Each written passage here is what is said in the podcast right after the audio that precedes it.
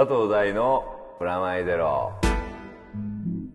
佐藤大のプラマイゼロこんにちは、佐藤大です。プラネット杉山です。それでは早速、いつもの通り告知からお願いします。はい、佐藤大のプラマイゼロ。この番組は音楽誌フロアネットと連動してお送りしています。今月も番組の未公開トークなどはフロアネット本誌をチェックしてください。フロアネットは1冊300円。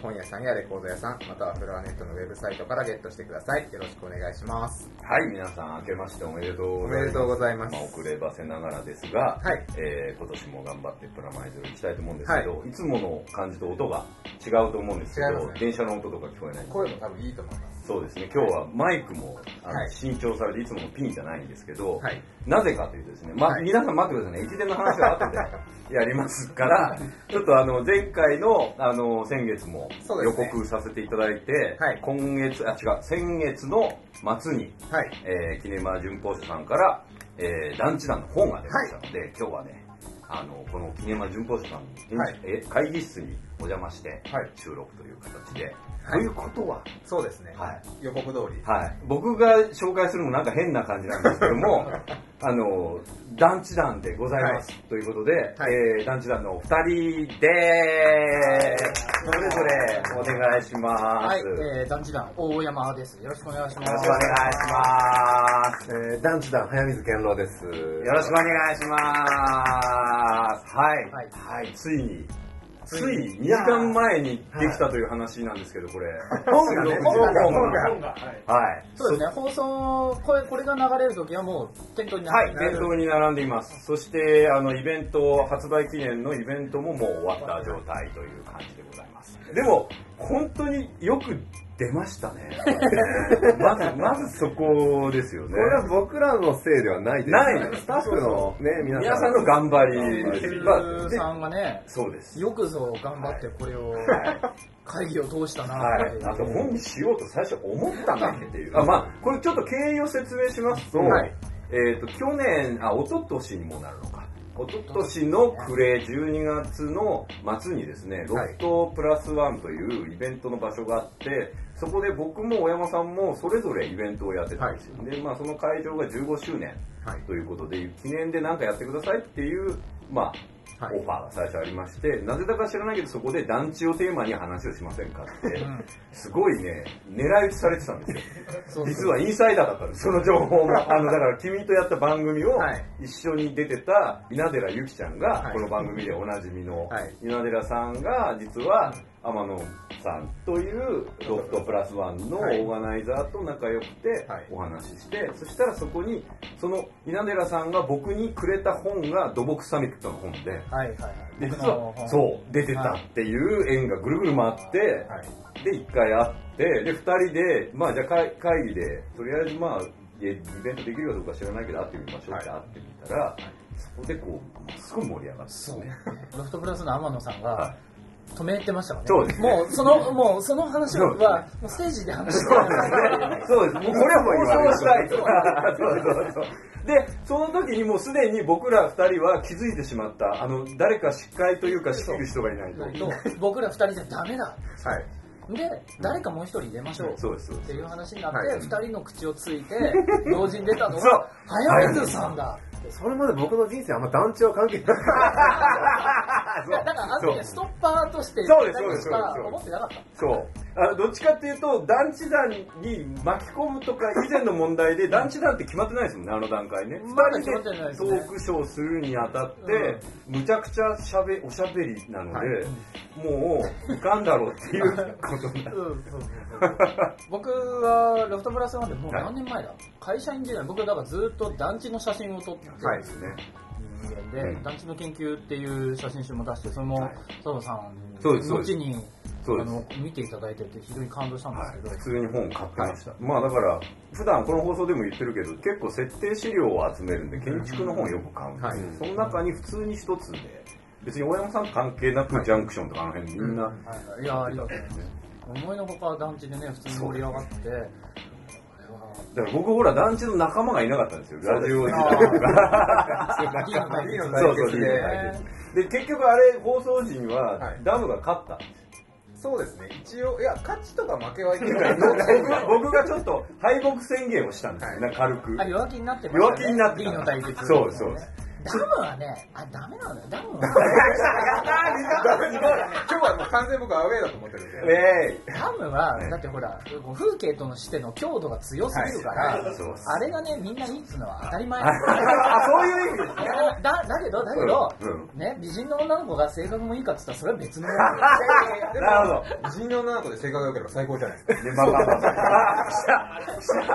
だよしじゃあ D の対決するかみたいな。でも本当はそうですそうそうねだから、ええ。そうクラスでにね修学旅行行くじゃないで夜盛り上がって夜中なんか端っこから一人ずつ好きな女の子、うんクラスでちょっと気になる女の子の名前が、はいはいはい。だから一番手の女の子の名前がみんな出ると思ったら出る地味だと思ってあの子好きだと思ってるのは俺だけだみたいな思ってたのみんな言うじゃん。言う。あれあの時のあの焦りなんだろうあの相当あれが感団地。だか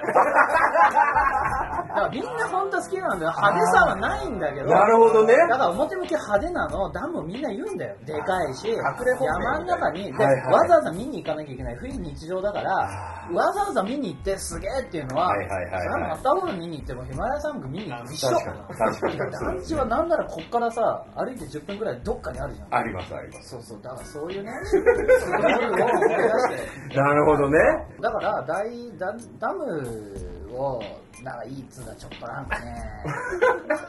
まあわかるけど。わかります。僕行ってやられちゃいましたからね。そうですね。うん。まあ実際行くと会うと、やっぱり違うんですよ。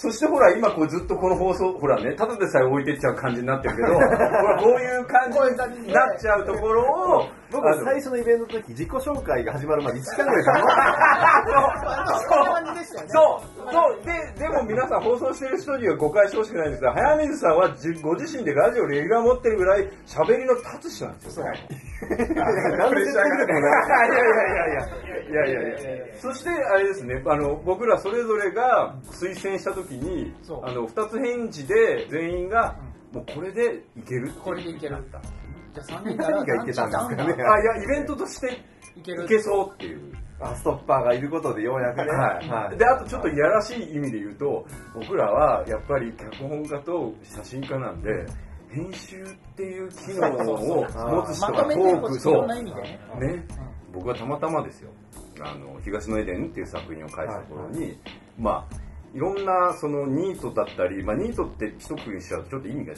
うんですけど、まあ、いわゆる、えー、と若者たちっていうのをどう描くかっていうのをリサーチしてた時にやっぱあの早見さんの本「自分探し」とか、はいはい。あと、えー携帯小説「敵」とかを普通に読んだんですよ。いやそれは全然僕知らなくて、うん。実は僕と大さんの接点その前のね、あそう光なんです。学機動隊のスタンダードコンプレックスの時に、僕があの DVD はい。のオフィシャルログっていうのはいを取材とか一冊本を編集してた時に取材とかをさせていただいて、でだけどずっと実は僕佐藤大さんの仕事を追いかけていてですね、うん。それは多分いろんなところで接点があって、はい後でようやく多分お互いそのお互いって僕のは知ってるんですけど、はいはい。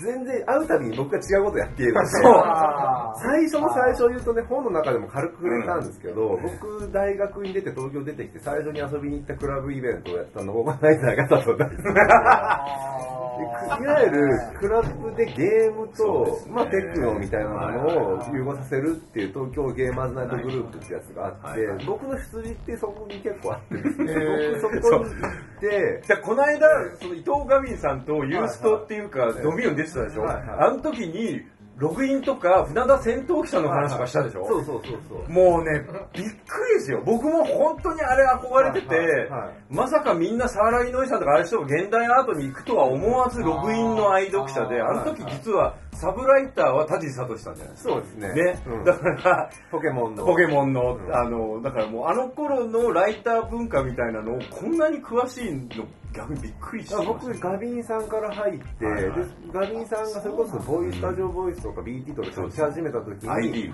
あそう、大さんとかもその辺でライターとしてゲームライターとして活躍し始めて、はい。僕それを高校時代に読んでいて、大学行ってゲーマーズナイトグループに行って、で、僕そっからゲームそれこそ本当にガビンさんって元はいログインさん、僕うん、アスキーにアルバイトで入ったのって、もちろんガビンさんに憧れてて、佐藤大さんがちょっと最初の単調を出した時に、初めてピンでインタビューに行ったのが僕、佐藤大さんなんですよ。えじゃあ大事なんで早水さん呼ぼうっていう時は、そういうことを思い出したわけではなくあその携帯小説時とか読んでた本であ早水さんいいなって思ったっていう、あと、やっぱり、東さんのところの一派の中で、東さん以上に東さんと違うジャンルで、東さんのようなことを喋る人って、あんまりいないなってまあ、そこの海外はみんなストライカーでディフェンスの僕だけ。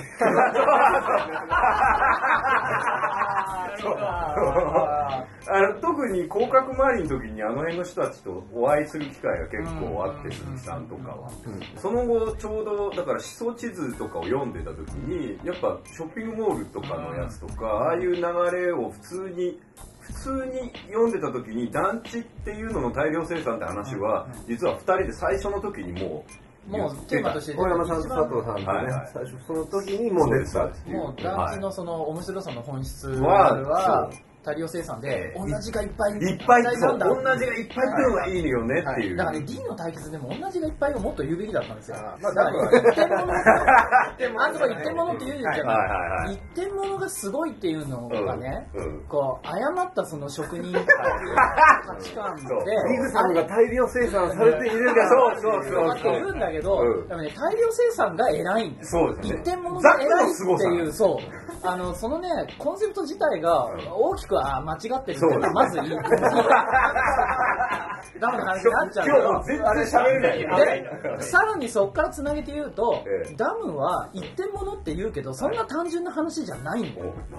やっぱりやっぱあそこに使う工法とか、はいはいコンクリートをどうやっていくとかとかっていうのは、その一点物っていう以前にやっぱ大量生産が元にあってのシステマティックに作られた地形に合わせてとか環境に合わせてっていうのはその最後に乗っかってくる部分であってダムそれ自身の発想っていうのはやっぱ大量生産。ななぜならその大量生産を支えるシステムの根幹にある水道をどう供給するかとかねはい。電気っていうインフラっていうそう。インフラってことだからダムを一点物であるからうん。団地よりすごいっていうのは論点として非常に複雑であると僕は言いたい。すげえ、1年後の大学習が始まった。うんそうなんですよ。だから、だからそうそう、だからずっと、ずっとだから団地団子1年やってきたはい本出て、はいで、その間につい、この間ね、はいハンジさんがラーメンと愛国、はい。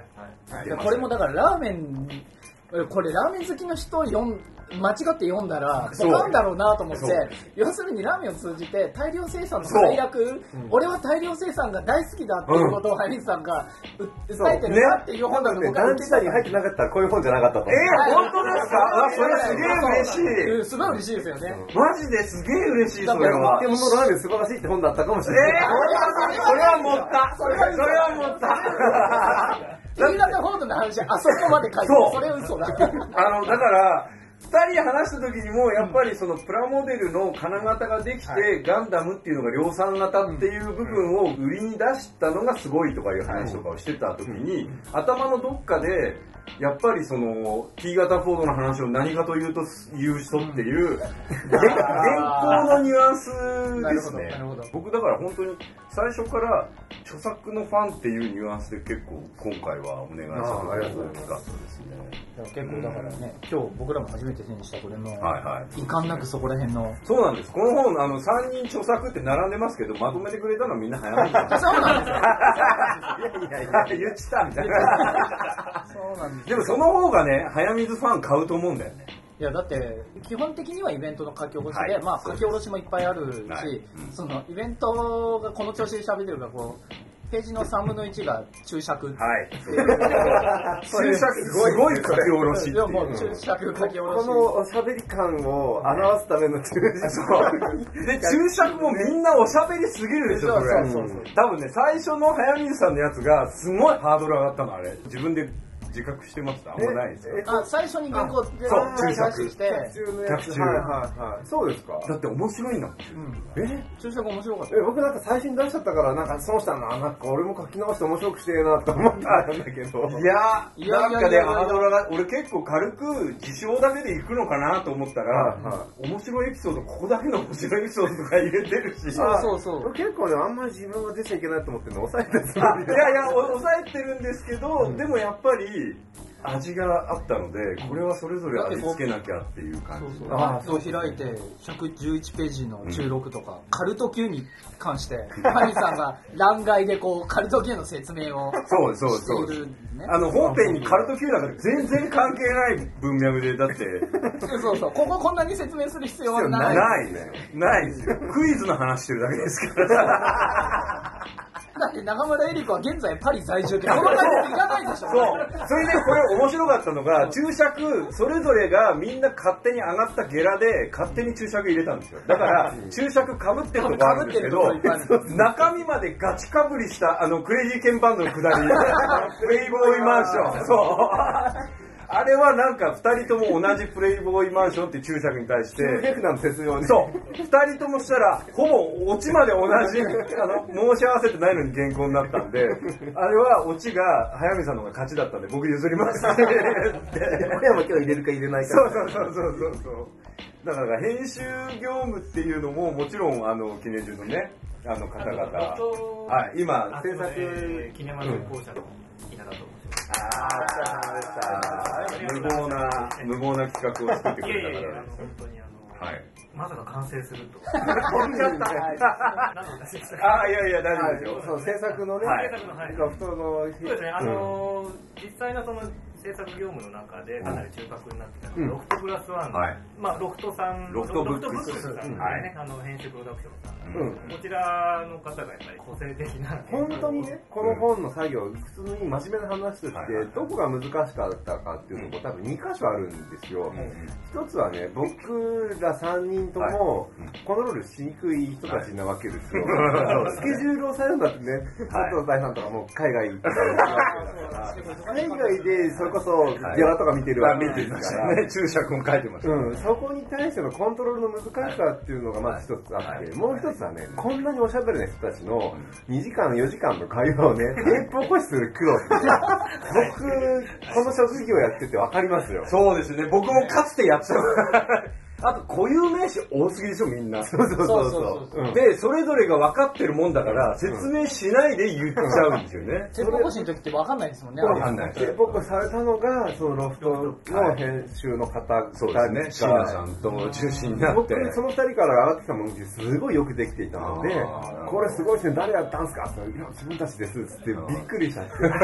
こんな短期間に二人でやってたんだっていう。早かったですね。すごい仕事なんですよ早かったですね。で、それを僕がただ単に、あの、すごい長いのを割とまとめたりしながら、はいま、その、いわゆる構成作業やったんですけど、本当にすごいの手ぼこしですね。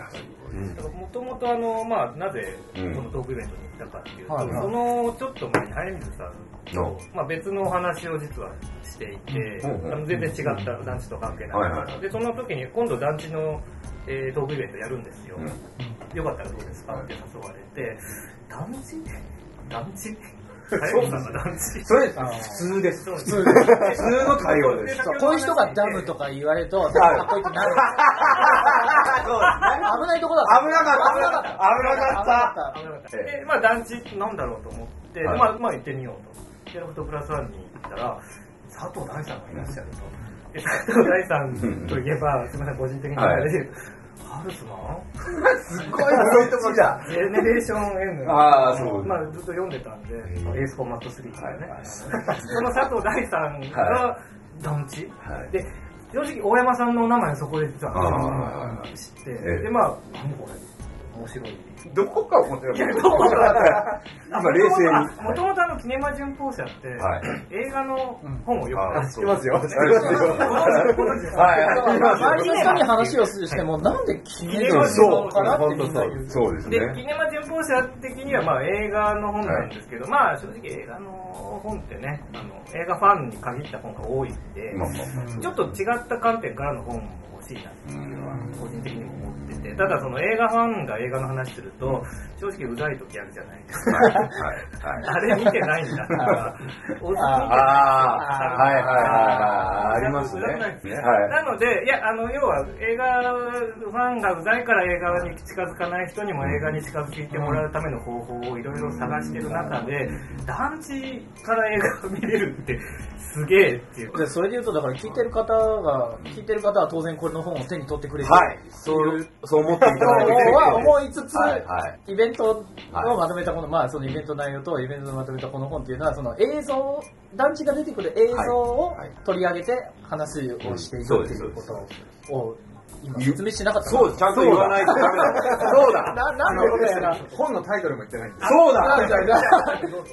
団地団、ベランダから見渡す映画論と。そう。だからこれで出てくる映画がはい、後ろにも書いてあるんですはい。けど、、そうですね。団地妻、はい。昼下がりのジョージから入って、人やかな獣、はい、素晴らしい。家族ゲーム、踊る大捜査線とか、パンチパンチそしてアニメファン的には、耳を、あ、そう、デジモンと耳をすませば、で、ウルトラマンやエヴァンゲリオン、放浪息子なんていうのも、宮崎論もしてれば、オズ論もしてれば、ね。なんか結構そこそこなんかいろんな論を知ってますよね。はい。こう高崎京子とかにも触れて、もちろん触れているし。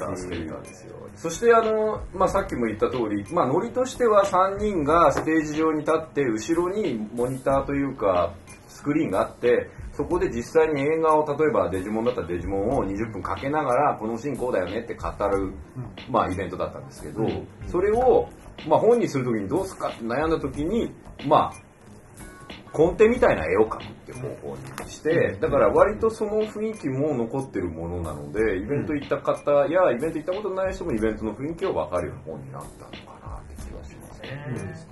耳を澄ませばのね、はい。あ吉田健一カットですはい、ね。吉田健一さんカット、はいあの佐藤さんの説明が熱すぎてね、そうですね。最高でしたね。あそこから始まりましたよね。マジでそうそうそう。うんなんかあ、あの瞬間に、うんなんかこう、イベントの性質が、うんあ、こう、これかっていう。マジですか？僕らもお客さんも含めて、分かった。正直団地と出てくる映像論を語るってわかん、説明しても誰もわかんないですよ。けど、ああの話をされて初めて、あ、こういうことやればいいんだっていうのは、ピンときたっていう人は多いと思いますよ。でも社内で企画会議に出すときに、どんな本かっていうのを説明するわけですよ。普通本の企画ってね、A4 ペライチで説明できるのがいいと言われるんですよ。これだと説明できないんで、ね。間違った説明になっちゃうんですすごく長いプレゼンしました。ね。だからね、これがダムだったらペライチで終わるんですよ。これがダムの強みでもあり、そこいところでもある。なるほど。いや、それは強みなだけ で。そこ深いんで。ダムだけに。ダムだけに。でも本当に改めて読んでみて、まさにさっき早水さんも言ってましたけど、いろんな論になってて、だから一個一個詳しく知りたいって人にはちょっと食い足りないとこあるかもしれないんですけど、こっから入って、それぞれ3人の、それぞれの著作物だったり作品だったりにたどり着いた時に、面白さがまた広がるような本にはなってるなと思ったんですねね、。川島雄三からデジモンが繋がるとは思わない。思わない。そうなんですよ。思わないですよ。僕、でも、イベントの中で一番来たなと思ったのは、実はマンションポエム。団地が結成する前に、うんあのマンションと団地が何が違うかっていうのをそのマンションポエムと、まあ、マンションポエムって今ずっと言ってるんだけどなんだってななんかマンションあそうです最近売ってるマンションにあの、電車とか地下鉄でもいいんですけど、中吊りとか、中吊りポスター新聞の折り込みのやつでのマンションのでかいビルとかが、あの分譲中とか、あの、賃貸ですみたいなやつについてるうん。軽い、ポエム。そうですね。あれがなんかなんかポエムになってるなっていうことにある。宣伝文句ですね。そうです。例えばこう例えばね乃木坂パークハウス。ね一つのアートたりうる主張とこの地に溶け合う幸せとの美しき共存その言い方ですよ。読み方がマジでまず面白い。宣伝なのかな洗練されてますよ。もう読み慣れてる。今でも集め続けてて僕はツイッターとかでもマンションフェム見つけましたってメンションがいっぱい来るあうんこれ、あの、やってほしいです。僕だってまた聞きたいもん。僕だって、またやりましょうか。はいでね、大ぜひ体僕、僕最近分かるようになっちゃったのは、もう全然こんな好きでもなんでもないのに、あ、それ三菱で自主レンタすげえすげえあるんだで、わかる。で、他のディベロッパーなんだけど、あ、これ頼んでる広告代って一緒なんじゃない？あー、すげ三菱えっぽいぞ、これ。あー、そこまで来ちゃったんですよ。僕だってだ一番好きなのは、あえて新大寺。ね？これすごい好き。これ、これだけ聞くと誰もわかんないと思うけど、これ本ぜひ買ってください。これ、あのね、これ、これ実は、マンションポエムと僕ね、これね、ラーメンと愛国を読み直した時に、そう元ネタですから、ラーメンポエムの。あー、そうなんだ聞いてみたかったんですよね。これ、どっちが先なん僕て。ちょっと注釈つけるの忘れちゃったんですけど、どっかのインタビューでウェブ上のやつ、これの元ネタはちゃんと、あの、マンションポエムです書いてますんで。あー、そうだったんですね。いや、でも、ありますもんね。手つきとしては共通点があるんだなと思ってこの大量生産と文化を語るこの人のあの早水さんの手つきの中に、うんあのポエムっていうものが刷り込まれたんだなっていう感じそれはがしますよ影響で、ちょっと、うんちょっと途中で思いつきで探し始めて、えその、俺のスープ、俺の魂食ってみろみたいな、ラーメン書いてあるやつあるじゃないですか。そうそこ大爆笑。そう。で、僕がこれ大山県だったのね、もっと50個ぐらい集めて、それをプレゼンするだけで一生できてましたよ。だからあのユーストの時に一緒にくあのドミューの時まあこれ皆さんね知らないからあれかもしれないですけどあのガビンさんと一緒に番組出られた時の後半戦のあのパッケージ？顔鮭ラーメンという、顔鮭ラーメンあたまらなかったですあ面白かった。ですよね。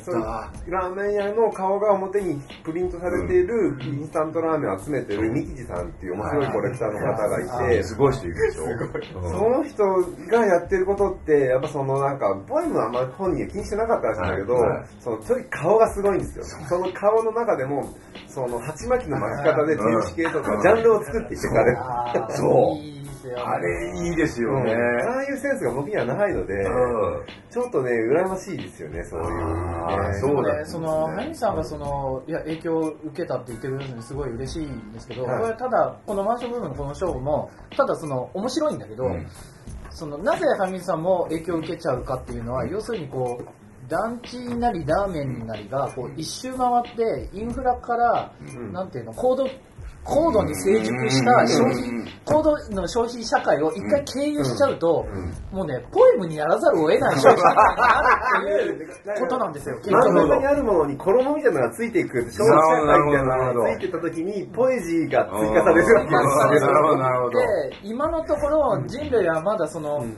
こうなんていうかな団地ここで書いてるのは要するにインフラであった団地が商品になった途端ポエムを語らざるを得ないという、こういうことを僕はこう最後にちゃんと書いてあって、でラーメンと愛国も一緒ですよね、その、うん要するに味とかな、何よりもこう生き様それ自体をブランドとして、まあ、それをだから愛国、今の現代における愛国っていうことを寒い化の部分がそこはつながるということなんだと思うんですけど人類はまだポエム以上の高度消費社会以降のブランドの付け方をまだ獲得してないと。ポストポエムをじゃポストポエムポエムはか何かっていうのを僕はこここねこの年末年始ずっと考あえて。て これそう。で熱出しちゃったんですよ。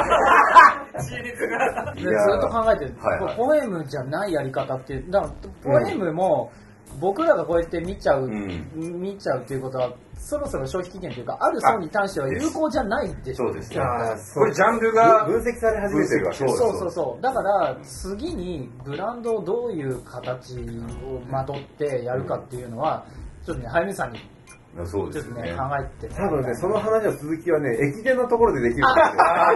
マジ すげえマジで？駅マジで？僕ね、駅伝自体の、あの、競技の、東洋大の誰とかって興味ないんですよ、正直言って。うんうん CM とかね。はいインフラとしての駅伝に興味があるんで。あこれでもちょっと僕の興味にもちょっと近いですねあそこの CM だけ見てほしかった。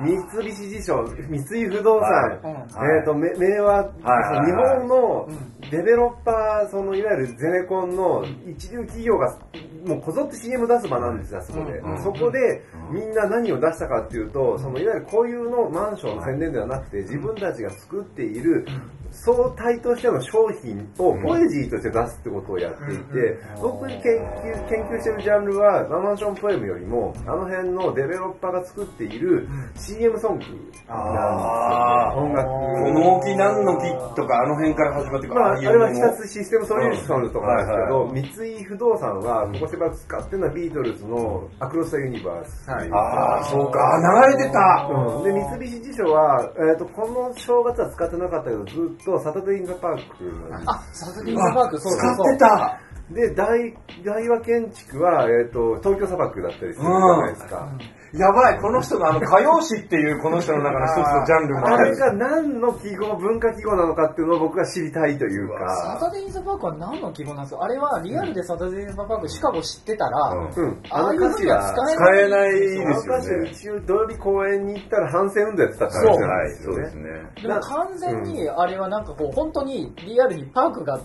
公園が出てきて子供たちが楽しみに遊んでるみたいな映像とともにそれ in the Park やっちゃってこれはやっちゃダメだろうって思んんですよね。思います思います。あの、マイウェイの、あの、シドビシャスバージョンも、ずーっと思ってた。あの、シナトラの方がいいよっていう、この文脈的企業で、なぜシドビシャスバージョンみたいな。なんか、身にまとう、まとい方間違えてる感じがします。でそれはは箱根駅伝をつやってる時にそういういわゆる企業広告がいっぱいで僕ごめんなさい僕はあのねこれっぽっちも興味なくて大丈夫、大丈夫。箱根駅伝はちょっと興味が出るように解説をするから。あ、出た。聞きたい聞いてみたいですね。はい。あのですね、あそこっていうのは、今、その、いわゆるプロ野球もね、その、いわゆるテレビスポーツってもう終わったわけですよ。去年、プロ野球のナイター中継8試合しかなくて、もうコンテンツとして成立しないんです。ただ、それはテレビの、といやスポーツの影響力が下がったわけではなくて、うん箱根駅伝っていうのはものすごくお金かかっていて、あそこってやっぱその日本の一流大学が集まってね、みんな日本の会社員ってみんな学閥みたいな、年に一回やっぱその自分の大学を応援するみたいなものが復活する場でもあるじゃないですか。そういう日本の企業、社会みたいなものが未だに健全であるっていうか、あの残っているってことを、もう全部背負ってるのは箱根駅伝で、あそこは札幌ビールっていうメインスポンサーがある以外は、トヨタ、ホンダ、日産に、さっき言ったように三菱、三井不動産、三菱地所に、その日本のトップ企業が全部あそこに CM 出すことに価値を感じているようなコンテンツで、日テレって1年間かけてあの、コンテンツを作っていくんですよ。で、僕がその好きなのは、あそこの世界の話っていうのは、にやっぱり中継、放送中継士の技術とコンピュータシステムの歴史ってのは、そこ全部詰まってるんですよ。面白くなっちゃう。あ、そうですって。プロ野球とは別のそういう中継のノウハウっていうのはもとあれもある全然中継ができないものだったんですよ。無理ですよね山の中はまず無理だったあーそうかうんそうか中継するインフラがなかったのかだって、そういうこと言えんのに言わない。これないから。ああ、そうか。日本のテレビ中継史どっから始まったかっていうと、一番大きい、まあ、いわゆるその、ケネディの暗殺とかがありあそうですねあそうですよねカラー衛星いわゆる生中継で事件を伝えたっていうのは、浅間山荘事件72年。はい。で、浅間山荘とあの箱根って結構状況に似ていて、山なので、当時衛星ではないんですよ。で、そのいわゆる途中中継ポイントを通じて東京の放送局送信しなきゃいけなくて、それを何箇所も双子山ななんとか山だってところに中継ポイントを作っていくってことを箱根駅伝をやってる。うんリレーをしてたのうん、リレーしてるんですよ。だからあそこでリレーしてるのは駅伝の選手たちではなくて、むしろ放送電波なんリレーですよ。してるんだあ、ほらほら、ガッと見たくなるでしょ、もう。メディア論も、これにも、あの、アラーメン大国にも近いタッチになってきた。出てきて出てきますそう、浅間山荘と、中継の始まりだって話書いてるんですよ。そう。それを発展させたのは箱根駅伝なんですよ。80年代以降なんですよ。しかもね、あれはテレビだけじゃないですかね。あの、第一電電さんとか、そういう電波も全部そう、使っていいろんなねその中で協力してくれる会社の中にはマンションとかも入ってるから、日本、それこそね、なんだっけ、あの、系八島作戦ですよ。うわー、そうへあらゆる企業と個人とかがみんなで頑張ってあれを成功させるみたいなものをやっていて、中継ポイントがそこに箱根駅伝のために常設されてたっていうことですか？いや、もともとはなかったんですよ。ね。箱根駅伝ができるタイミングでいろいろ常設されていったんです、途中で。うん。ー一番最初はやっぱりなくて。それ、は、えっと、箱根の時だけリレーポイントが置かれるんじゃなくて、もう毎年やるものだから、うん。もうそう置き置きっぱにな今ってもうずっと置きっぱそなんですけど、うですよね。中継ポイントを見ていくと、箱根駅伝のルートだけ嫌に充実してるってあそういういうマップがある時代はあると思います。そういうの好きでしょそれ それはあ、それまでしてもさ、どうでもいいと思うけど。人が走ってるより今すごい食いついた。いや、それは見たいね。だから時代を遡って、今は電波いる至るところにあるかもしれないけど、ある時代、箱根の周りだけ、ああ、そうだそうだ。してるっていうマップが作れる昔は本当に山の中だけノイズが走ったりとか、そこがあー新しいで、放送事故になりかねない面っていうこともあった白いなそれ面白いね、やっぱり。そこまでやっても、そのスポンサーがついてビジネスになるっていうに転換した時期が来た、そのサマランチ会長みたいなのがいるわけですか？えっとねそこがね、あ、じゃあ、じゃあ、いやいやいや移ります。陸連の問題です。陸連関東陸連です。もともとまあ、各大学のまあ偉い人がまあどんどん大きくなっていって陸連をやってる。あと関東だけなんですよ、箱根駅伝って。日本全国の話じゃなくて、関東の大学しか出れない。そこからまあ関東のその大学の派閥から出てきた人たちが陸連に上がって、そこから経済的な問題になると思うんですけど、そこがもう宣伝みたいになってるじゃん。いや、ちょっと今の話をね、申し訳ない解説しましょう。はい日本社会の構造の問題なんですよ。やっぱり、そのね、その出てくる強い大学って早稲田であり、明治であり、中央でありっていう、その日本の会社の中で学閥って未だに大きくあるんですよね。で、そこの、あらゆる会社の中に、その慶応閥があって、早稲田閥とかってあって、そういう日本の会社構造がそのまま駅伝って浮かび上がってるわけですよ。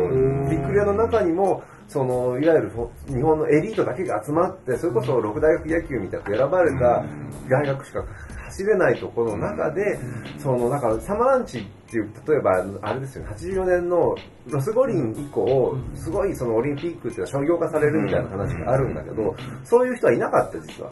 けど、日本の陸連なりっていうのはそういうその大学卒出身者たちで集まっているので、当然そこの彼らが、こ俺たちの母校みたいな、母校心みたいなものが普通にあるので、そこにはお金が集まってくる構造がどうしてもあるんですよ、やっぱり。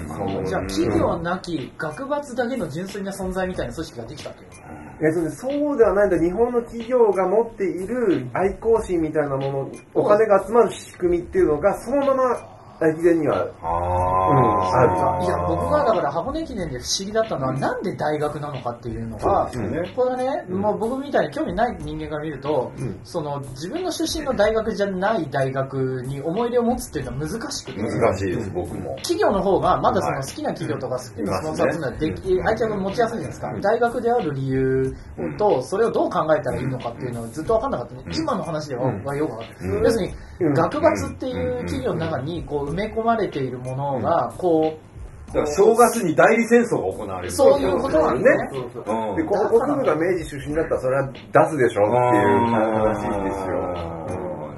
いまだに日本の企業ってそれで動いてるとこあるじゃないですか。やっぱり営業とかっていまだに、やっぱりどこどこ大学の体育会系のやつらとかっていうのが実際にいっぱいね、案件持ってくるわけだから、そういう論理で動いてるんですよ。でじゃあ彼らどっからその営業して持ってくるかっていうと、まあ大学の OB だからとか先輩だからとかっていうところで営業に行けるわけだし、まあ日本のずっとあの大学卒業しても残るものって、やっぱり一流企業に行けば行くほど学閥ですよね。だから、誘致とか招致にも関わってる。大学自体そそこの地区、まあだから八王子の方に作ってみたりとか、するとそこの村おこしとは違うけど、なんですよ町おこし誘致。することでいろんなものを潤す構造があって、本当に、あやっぱ早稲田大学が始めたことで、2000年ぐらいから大学のマーケティングってものをアメリカから導入したのが早稲田だって言われてるんですけど、まさに箱根駅伝がそれ一番色濃く出ていて、上武大学とかの例、城西大学の例なんだけど、いわゆるそういうエリートじゃない、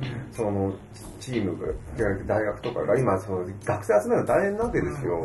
有名じゃないから。そこで、箱根駅伝に投資して、駅伝強くなることで回収できるメリットがものすごく大きくて、上武大学とかって本当にこう常連、え箱根駅伝常連、ここ5、6年常連なんですけど、それ以降、そうですね。ものすごくやっぱり入学志望志望者が増えていて、成功してるもう実際東洋大学が今すごい。あ、東洋はすごそうだよね。柏原君ってエースが出てきて、2009年に、まあもう受験者が1万人以上増えたらしいんですよ。まあそれだけで、受験料だけで数億円の。それはどういう、そうどういう理由で、俺も走りたいって言って入学するの違う、ね。違うと。高校生のランナーが、言ってしまえばオリンピックよりも箱根駅伝。みたいな感覚にもなってるんですよ。オリンピックを目指すとやっぱマラソンになると全然規模が違ってくるので、けどさ、今の話すごいわかりやすくて、オリンピック行っても今日本の陸連とかから出てくるお金ってほとんどないんですよ。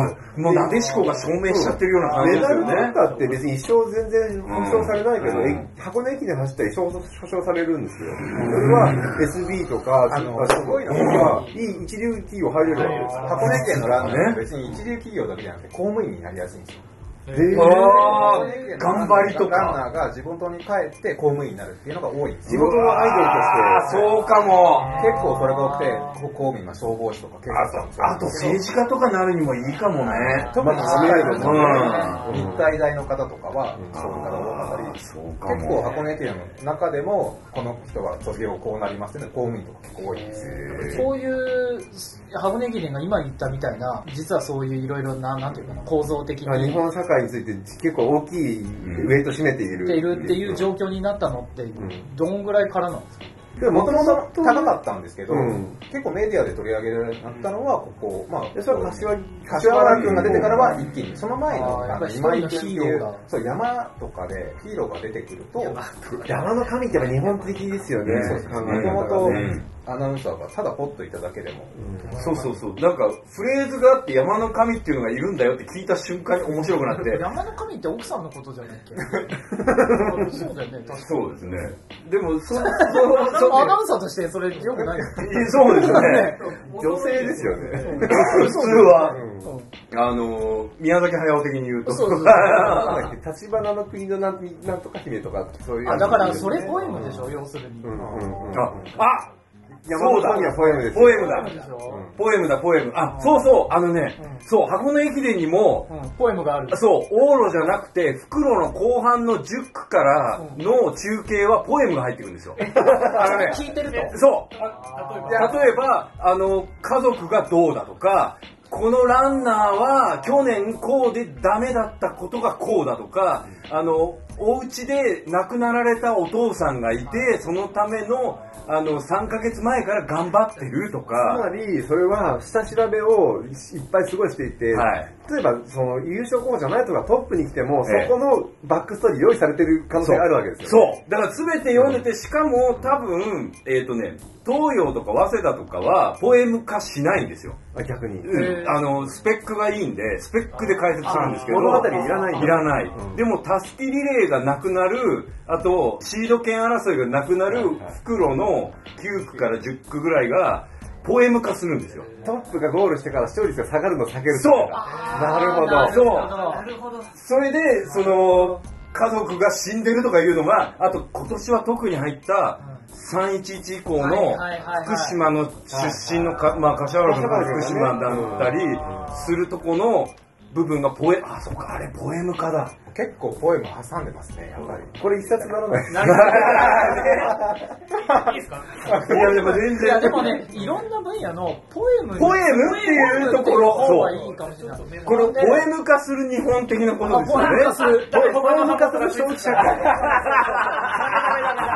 ミスズ消防とか。そうですね。そうポエムですポエム化するこう、メンタリティってどこにあるの？消費社会のそう。そう。そう神話ですよ。うでもあのボドリアル的なん。うんうんうん。あの年末の格闘技大会、まあ今下火ですけど、うん一時ほらあの一般の格闘マニアじゃなくて一般の人も見るようになあけぼのが出たりとか。ああ、出あましたねの時って結構ポエム化してたような気がする。そうで選手紹介の時にキャッチフレーズをつけて、何々の雪辱佐藤大輔っていうね。あ、そうだ、あの、えーダイナマイト、そうだ。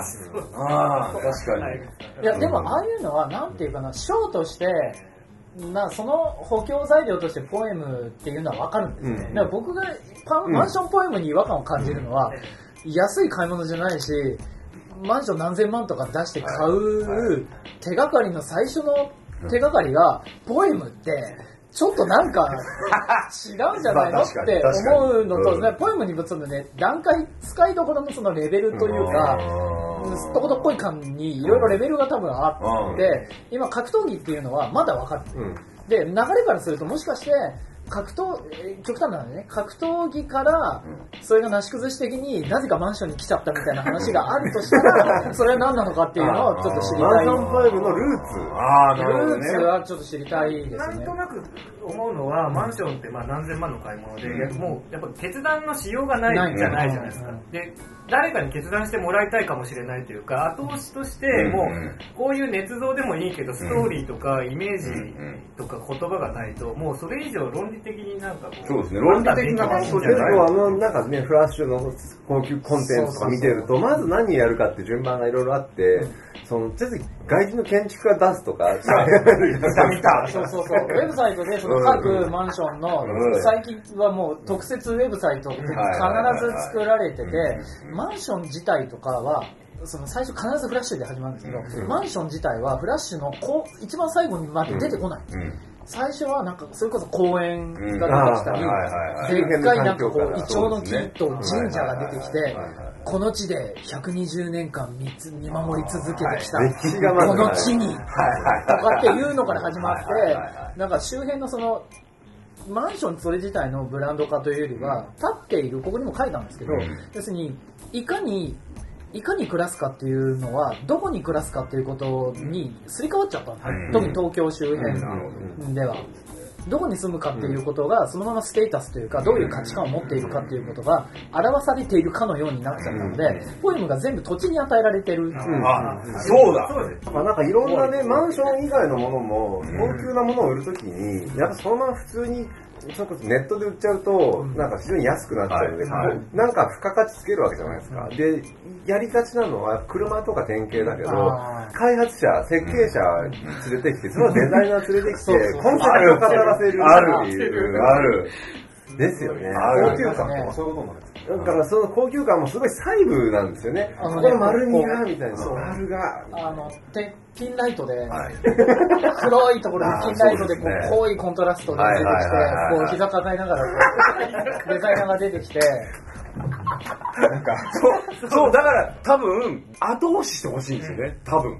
スピリット的な部分をなぜ必要になるのかが全然わかんないですよ、僕らは、スピリットのね。説明を、うんなんかものすごく衣つけてやりたがはい、る。はい。だからさ,、っきのみたいに、これ果たしてもうそろそろ後押しできないんじゃないの、ポエムではっていうところで、次は何なのそう。多分、そういう話を最初に多分ちゃんと解析したのってね、ボードリアールの記号商品。はいはいはいいわゆる、なんか物の、ものもともと持ってる価値じゃないところに、なんか取ってつけて付加価値、うん。き記号消費つけましたっていうもの、まあ、基本的にラーメンパンもその中、感情が出ないと思うんだけど、多分総裁が言ってるのはその次っていうのが、うん。あそこで説明してきれなかったものが、うん。なんかその記号消費のた最終的にたどり着いた先にあったもの、結局なんか言葉って一番その、もともと記号消費ではなかったものなん。で、すごい原点回帰したものが言葉だった。り、ポエムだった。りわけじゃない。ポエムに戻ってきちゃったんだ。あ、多分そうだと思うんですよ。だから、あの、ボードレールがあの時言ってたのって、うん。もうちょっと空間的とか、うん。な話とか、そいろいろした装置を作ってたんですよって話そうだったのに、装置ですらなくなった。そうなんです、うん。だからあの、うん。あの消費社会の神話と構造が、出てきたので例えばその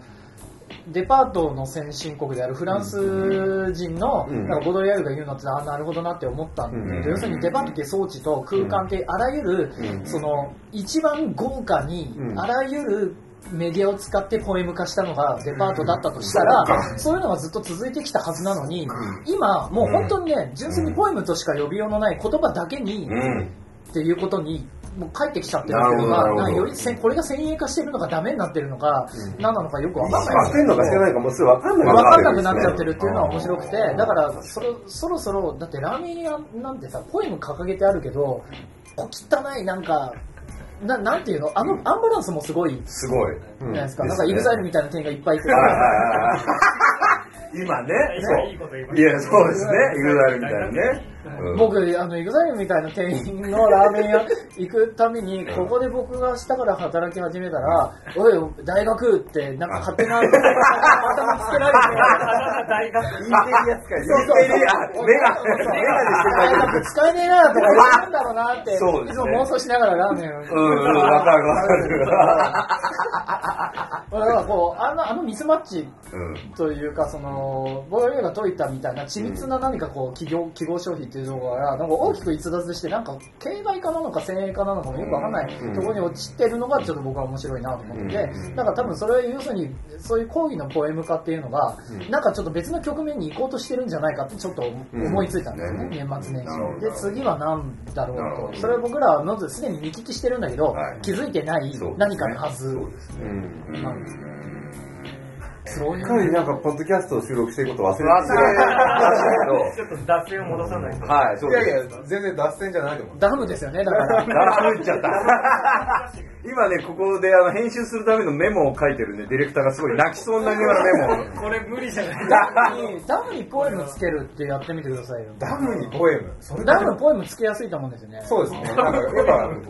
土地柄だと思うんで、ダムうんのうん、まず場所があるし場、そのあと、やっぱ水辺とかって、やっぱ景観ですぐつけやすいのかもしれないですね。絶対にやっぱその水系によってさ、違う、玉川水系。そうですね。川違いますね。うんやっぱ利根川水系の方が玉川水系よりちょっと頑張って、遠くの方でね、なるほどの方で頑張ってるとか、そうですね。辿ってくるところで違ってくるかもしれないですね。ダムには今のところポエムがついてない。そうですね。まあまあ、こうこれエンドコンシューマー、ね、コンシューマー向けじゃないから。そう、今週番組じゃない。必要ないですからね。そう、ただ、ただ不思議なことにダムカードあるんですよ。ダムカードありますね。みんな集めてますよ。そう、あのダムカード僕初めて知ったんですよ。あの怪獣カードみたいに。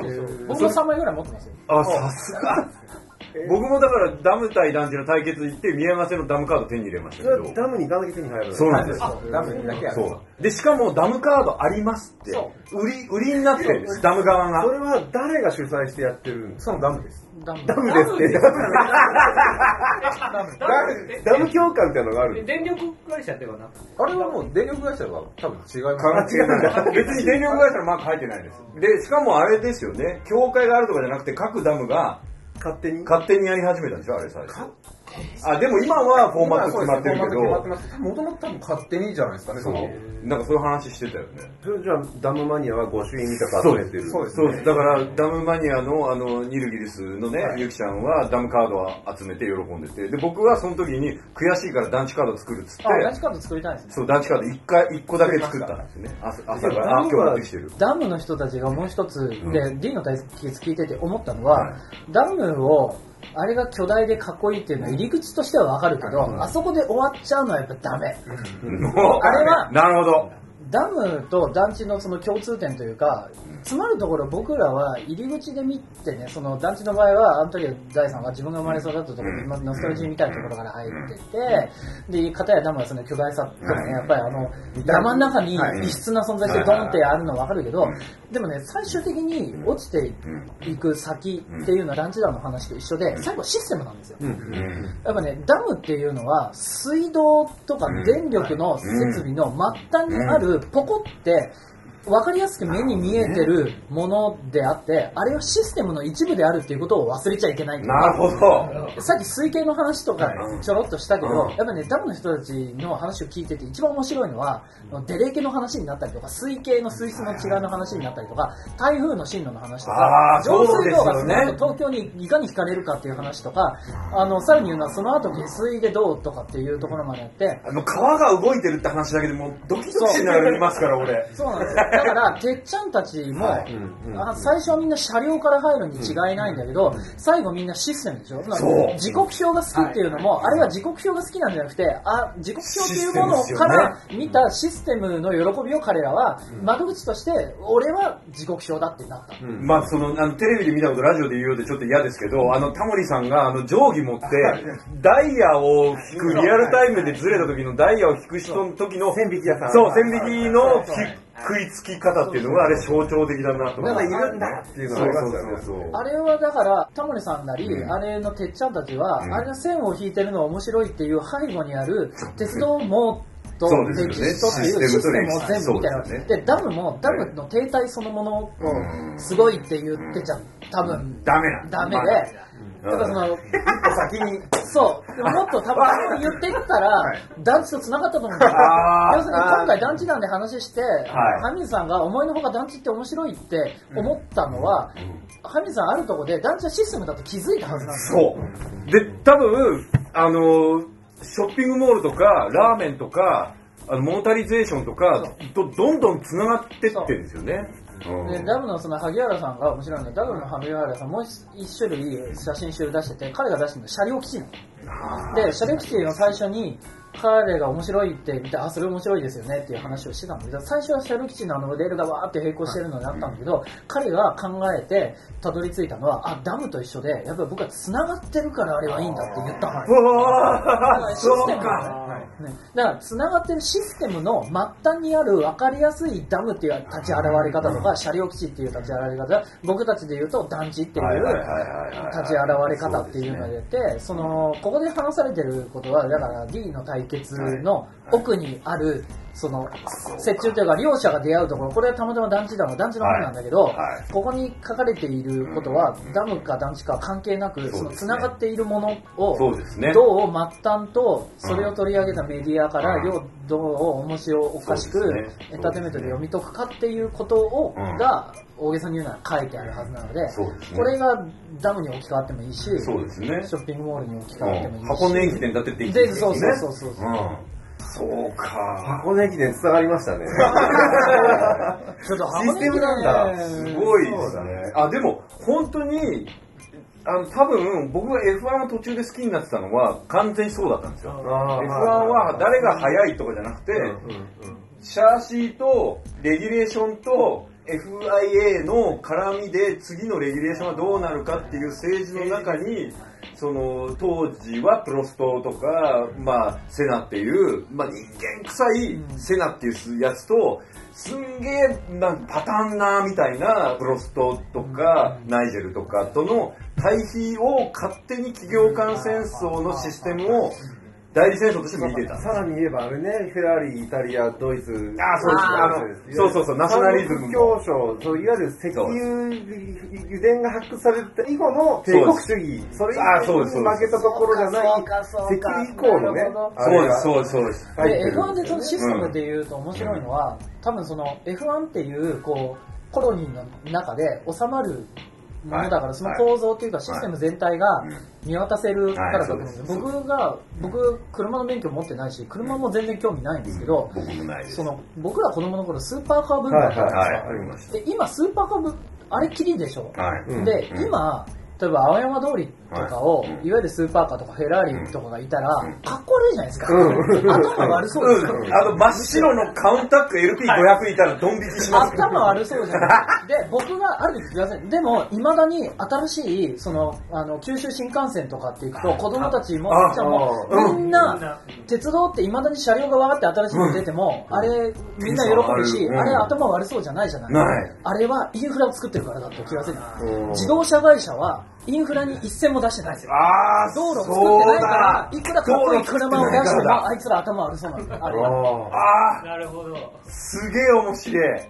鉄道会社はインフラごと作るからそこに乗れるんだ。そううん。だから先にいくらでもし、だから F1 は面白いのは自動車でありながら、あのサーキットとかっていうのは全部全部 F1 っていう世界のものをはい。自分たちでやってるわけじゃない、で、小さいパッケージとしてなってるから面白い。いや面面白い。白いし、頭悪そうじゃないんですそう、あの広告の移り変わりだけで全て見見えるっていうか、あの、例えば丸物とかがバーコードだけになっちゃった瞬間とかの広告とスポーツとか、メディア戦とその人間味とかっていうので、F1 は僕にとってあの頃すっごい楽しかったんだよね。やっぱみんな社会と接点がないとダメなんですね。そう。だから社会と接点がないと、車、自動車もどんどんポエム化してるじゃないそう。でインフラ投資してなくて、え決定が頭悪そうになった途端、ああ、ならざるを得ないと思うんだよね、多分。最後の何かが、あれか、ハイブリッドとかプリウスとか、ああいうあそこはまだ、まだなんかちょっとありますよね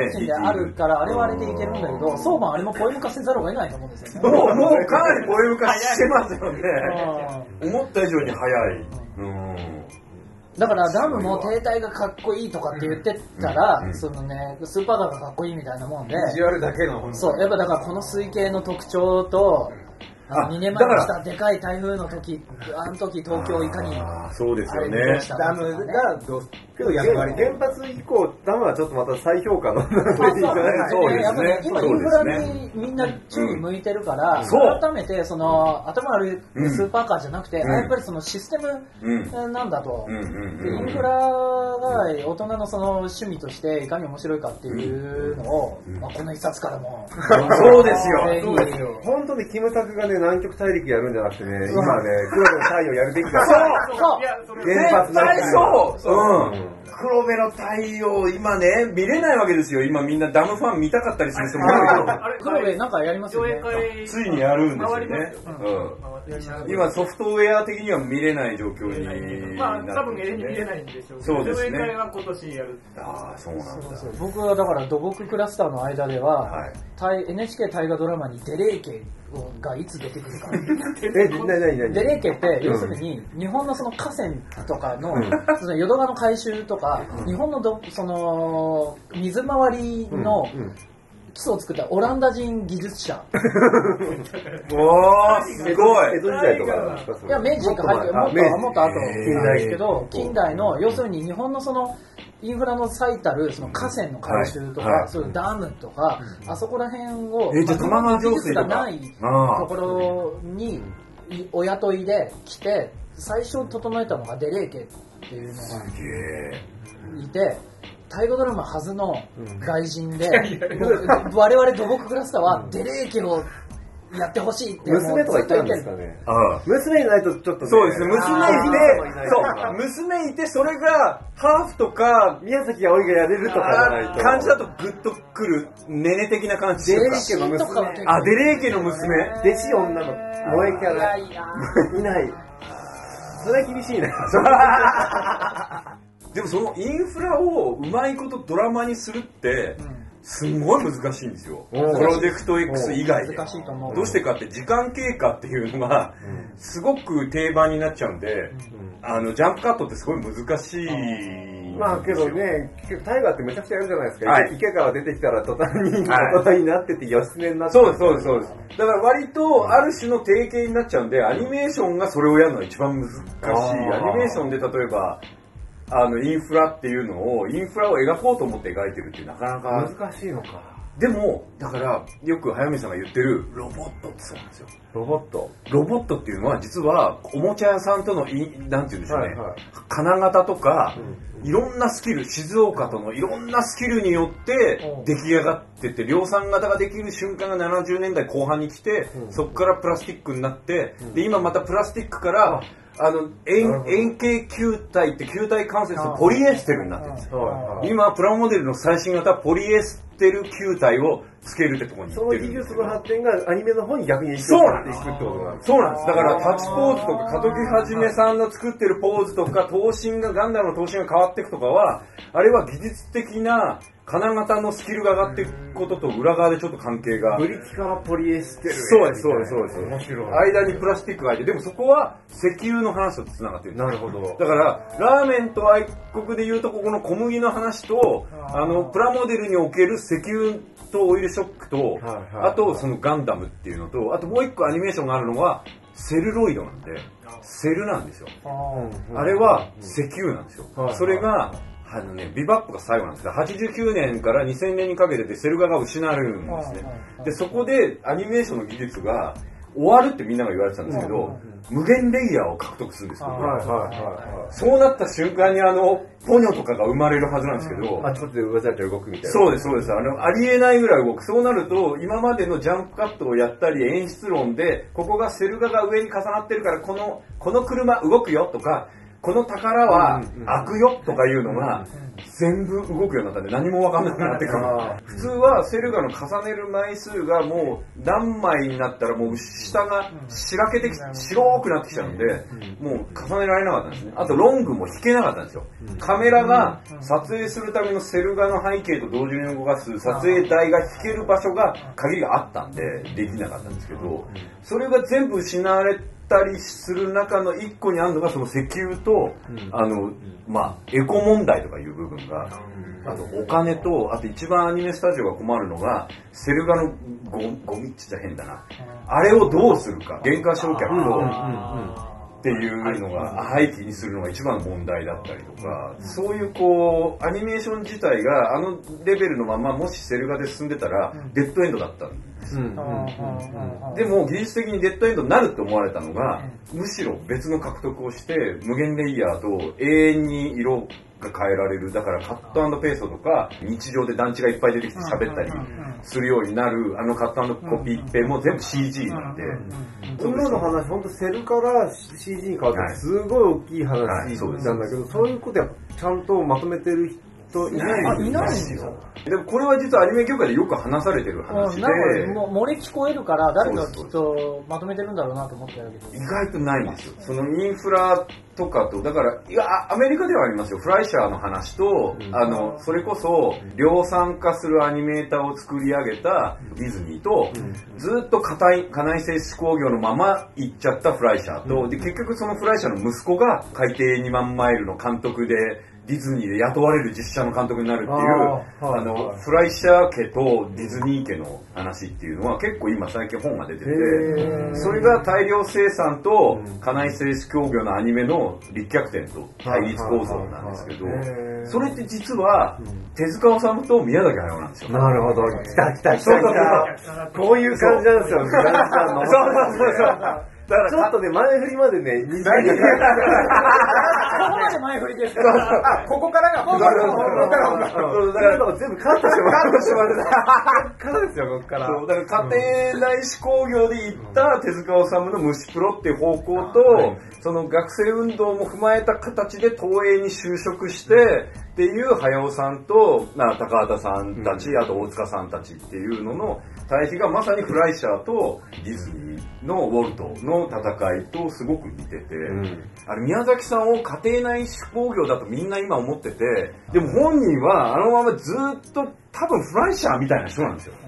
ドキュメンタリー見てても、あの、NHK ドキュメンタリーで来た人をそのままジブリで雇っちゃうような、あの、謎の行動に出るみたいな、俺の死に際を記録しろみたいなドキュメンタリーになるみたいな、あれはどう考えてもシステムを語ろうとしてるんですよね。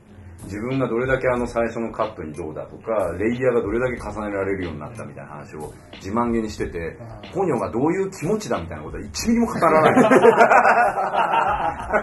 い。いいですね。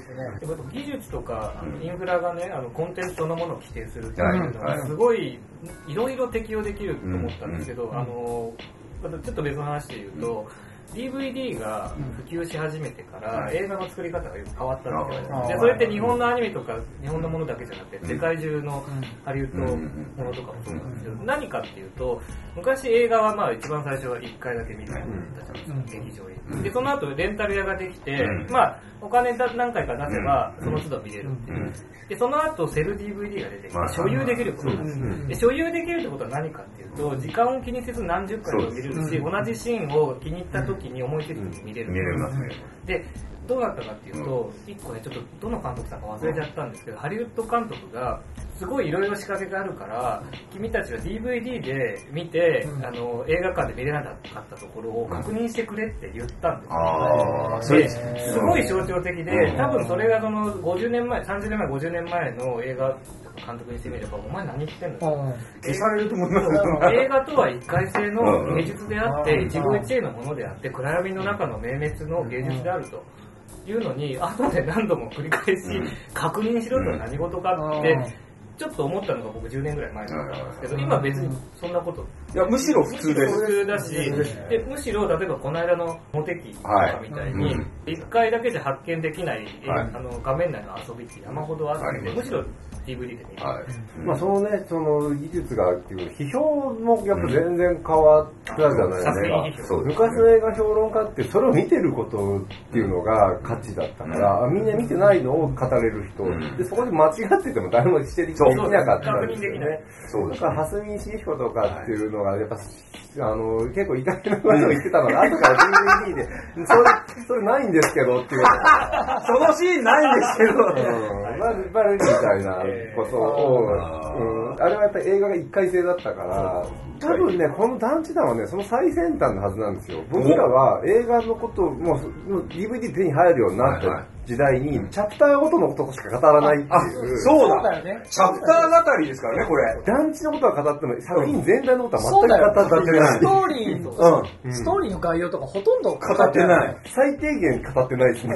そう そう。ただダラダラ喋ってるだけに見えて、この、この放送もさ、いつもさ、お杉さんと喋ってても、はいとんでもないところにたどり着く日がある。ねで、それがね、割と、あの、予想範囲内というか、僕が想定している範囲内で起こってるのはプラマイゼロなんだけど、あの、団地団のすっげえとこは、全く予想とは違うところに行く。誰も思ってないとこそ。でも、なんか、ああ、なんか、繋がったとか、このコンテクストフリークな、この3人な感じなのかもしれないですけど。で、はいその繋がったすごい快感が、はいはいはい。イベント中に走ったので、そうですね。ああ、本にしたいなっていう。そうまさにそこです、元、大元は。それはでも僕ら自身も一番楽しい瞬間ですいやだって楽しい他でないですよ。ないですよまさかホーロン息子と横溝選手。そう。が。アンシャラとかいやいや、だから僕も必死で、この辺はもうぜひ買って読んでいただければと思うん鳥ですけ肌ど。が立つっていう表現が多分そう。え、そことそこ繋がるんだ。そうなんですよ。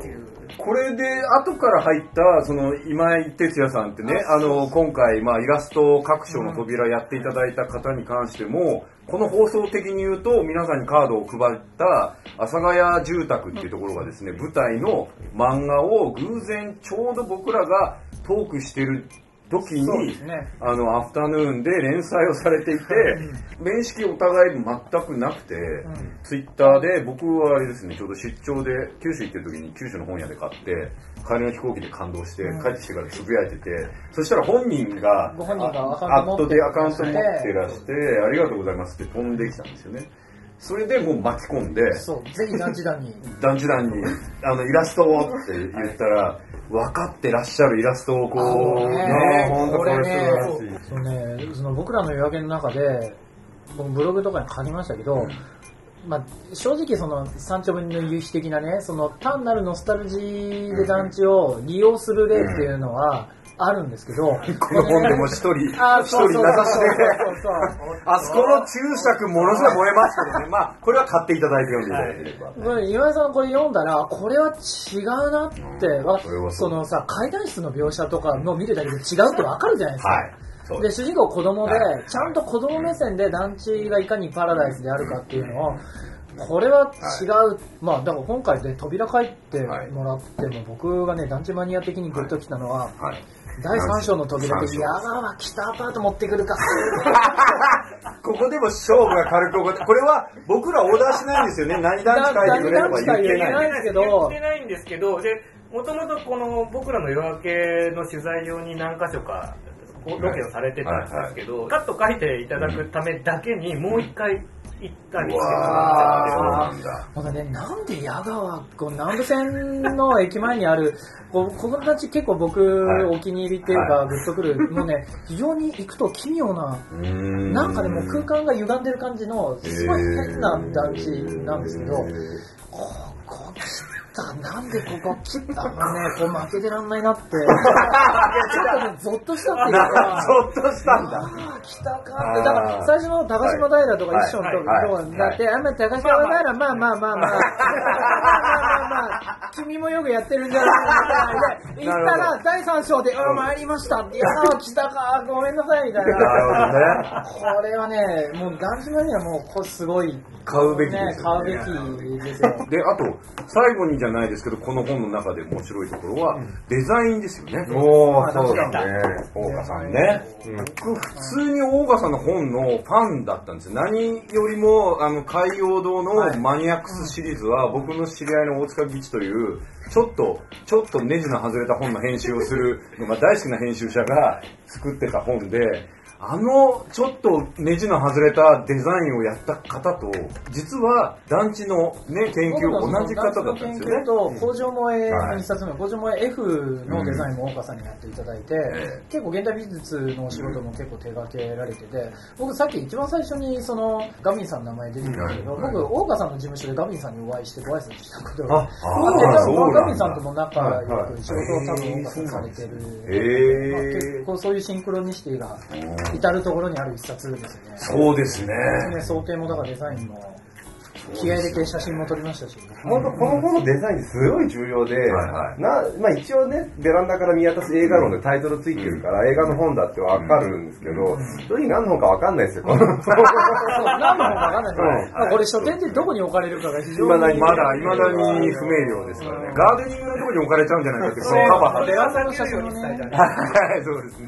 なので、はい本当にデザインで繋ぎ止めてる部分がかなり大きいはずですよ、これ。いや、この帯、あの、本屋に行ってもらったり、持ってる人はわかると思うんですけど、この帯あるないの提案を、まさに岡さんが岡さんがしていただいて、で、もともと今井さんのイラストは各所の扉としては決まってたけど、こういう風に使うっていうのはまさに岡さんのアイデアだったんですよね。かつ言うと、このカバー、カバーをペロッとめくった中ですね。はいはい、ここのデザインが質感も素晴らしくて、はい。で、これ、出版社的に言うと、普通あんまりそういうその、裏地に凝るみたいなのお金かかるんでやんないんですけど、あうん。これはちょっと心意気としてね、いや、もうぜひ。ね。そうですよ。だって、ドームやアキラを語ってる以上ね、こういうところに凝ってない本はもうちょっと寂しいでしょ。だからその僕もこの表紙の写真を撮ったんですけど、うん。あのこれ、ね。インフラっていう話で言うと、うんなんか団地が当然映ってるのはもちろんなんですけど、い。うん。なんかその道路が、うん首都高、高速道路が入ってなきゃいけないと思って、で、あとは工場がね、はい。入ってなきゃいけないと思ってる。と、あと当然マンションも入ってなきゃいけないっていうので、できれば東京タワーも入れたかった。東京タワーとその首都高と、まあ、団地がわーっとあって工場っていうのは残念ながら僕のデータベースの中ない。んです取れる場所、ロケーションが。なくてそんで、えー、と東京タワーじゃなくてスカイツリーだったら、あそこだ。でこう僕の脳内団地データベースの中からあそこしかない、この答えはどこなんですか？これは団地マニアなら当然お分かりになる方のこれはね辰巳のはい、はい。都営の住宅なんですけども、で、カバーだから見ていただくと、はい。ちっちゃくスカイツリーと工事の煙突と、もうスカイツリーは探しがいがある感じなんで、ぜひこう皆さん探してみてください。はい。台本的にはここから駅伝の話になるところですいや、ただ、これはでも今日これまま終わりでですね、あの、駅伝実はまとめでおはがきのコーナーがあるんで、今回メールもあるんですけど、これは一旦今日締めてですね。さすがに。あの、コーナー別として、おすぎさんと、あの、二人でどっかでちょっと収録するというか、あの、わかりましたリスナーのはがきがね、あまりに、そうですねあの、存在になってしまう。はい、結構いただいてるので。そうですね。これは別枠でということで、思った以上に、駅伝の話が、面白かったですね。ねびっくりするぐらい。独立してない形でちゃんとね、はいちゃんとねはい、ぐちゃぐちゃ。だから、駅伝ファンの方も楽しんでいただけるかなとも思います。駅伝番組だったんですよ。あの、今回は駅伝だなと思って聞いてる人も結構いる。なるほど十分駅伝ですね。はい。あのー本当にそういう意味でいろんな楽しみ方が、そのな、事象と物にできるってことを証明するようなグループが、まあ団地団だと。別に団地好きが集まってるグループっていうより、その、インフラ語りだったり、あのーまあなんて言うんでしょうね、こう、普通の人が普通に見逃してるものを、改めて虫眼鏡で見てみてで、繋いでみるっていう。いうのね。そういうのが好きな人、ないしは、それぞれの著作のファンの方だったり、まあ僕の作品だったり、あと早見さんの。これね、本当ちょっと姉妹、勝手に言っちゃいますけど、姉妹っぽい感じありますよね。これラーメン外国と。そう、の読んで面白いと思った人は、団地団も読んでいただくと。マンションポエムも含めてなんかリンクするところがすごい面白いなと思いました。なかなかだけどね、それ両方手に取る。なかなかあの同じオレンジ色なんで、オレンジ色が好きな人にもぜひ。書店さんもね、書店さん、ね、これを聞いてる書店さんあ、ぜひバイヤーの方、そうです。団地の研究とは、大岡さん投資で繋がってますしええそう。だから緩やかにいろんなものが繋がってる本なんで、あの、キネマ旬報社にお問い合わせいただければ、はい。適切な棚組みなるほどのなるほど。本のねなるほど。あのご提案を。全部はいではい。で、じわじわ売っていく本だと考えてますんで、僕ら3人は。あとちゃんとはい本を売るっていうね、はい。あの、そのうん、やりたいので、僕ら、その、誰か一人とかってものにはい。駆けつけるので、あ、営業します。単色営業とか。お呼びいただければ、そうですそうです。あの、今みたいなトークショーをうちの学祭でみたいな。それは多分ね、いや、うちで3時間話すと勘弁してくださいってなるんだ向こうがお断りなので、3日はお断りします。っていう。だから、こここを欲しいとか、切り売りとかそういうのも、キネマジュコさんあキネマジュコも、さん。団地団のご用命でも。あ、それか、まあ、ロフトプラス新宿の方にという。どちらかでもどちらかにという。何かしらはね、お手伝いします。はい。あの、ディレクターはちょっと疲れた顔してるから、そそろそろ、紙が何枚になってるはい。そろそろ、あの、3人それぞれにですね、まあ、今、あの、今後もまたよろしくお願いしますってことも含めて、なんか情報、最近のリリースものとか、えっと、多分これ放送する時ももうやまたやってるのかなずっと僕写真のワークショップやっているので、はい。その名もうまくならない写真のワークショップはい。僕はもうほんと散々紹介していただいたラーメン大国って本を、全くラーメンに愛はないんですけど、それ言っちゃってもいいいや、いいんですよ。大量生産に愛がある人が書いた本だっていうのをん分かっていただければっていう、読んでいただくのがあると思うので、ぜひ。はい。僕、だからこの本、次にやってる作品のネタのまたすごいヒントになってる。あ、本当ですか？そういうふうに言っていただくのが一番嬉しいです。マジですか、うんそれ数年後にわかるけど、今、あの、制作はね、うなずいてるけど。教えてくれないんですよね、大さん。いや、だから、主義的になってそんなそんなうんいや、俺が2年前に聞いたことが、最近だってようやく、あ、これなんだ、みたいな。キネジュンさん的には何かありますか？記念順的にはもうとにかく団地団の方あそうですよね。あとは、うんえーとまあ、結構ね団地の話が多いんですけど映画ファンで団地なんか一切興味がないっていう人もこの本はそうだ十分に読めるはいけどそうですね逆にそっちの方がエキサイティングじゃないかなるほど。そうですね。だからその辺も含めていろんなジャンルの人に、だからこそこうやってこのトークの今日のね、これ多分なるべく長く繋いでくれると思うんですけど、今回ね。これの方もね、そう、大変ですよ聞く方も聞いてくれてありがとうっていうぐらい多分。本当聞いてくれてありがとうですね、でもこれで脳みそビリビリする人がいたら、ぜひ僕ら3人の著作ないしはイベントに足を運んでくれればなと。いつでもこんな感じで やってるよ。迷惑な感じでね。はい。いつでもやってるよっていう感じなんで。はい。そんな感じで、キネジュンさん、ありがとうございました。今日はありがとうございますスタジオ、スタジオというか、この編集、思い出のあの思い出の場所を貸していただいて。あ思い出の話思い出の話もしなかったですねそうですね。で、ここから1時間かかる。やいやいやいやいや。はい。というわけで今日はですね、プラマイゼロゲストとして、団地団の小山さんとはい綾水さんの二人に来ていただきましたということで、はいお杉さんお疲れさん、なんか最後に言う？いやいや、もう僕はもう、この後のコーナーがもう待ってっからね。次で多分、はい。じゃあダムダムやりましょうよ、ダムまたやりましょうねうん。はい。じゃあそんな感じで、とりあえず一回締めますんで、えー、団地団のお二人ありがとうございました。ありぜがとうございましたひ本買ってね。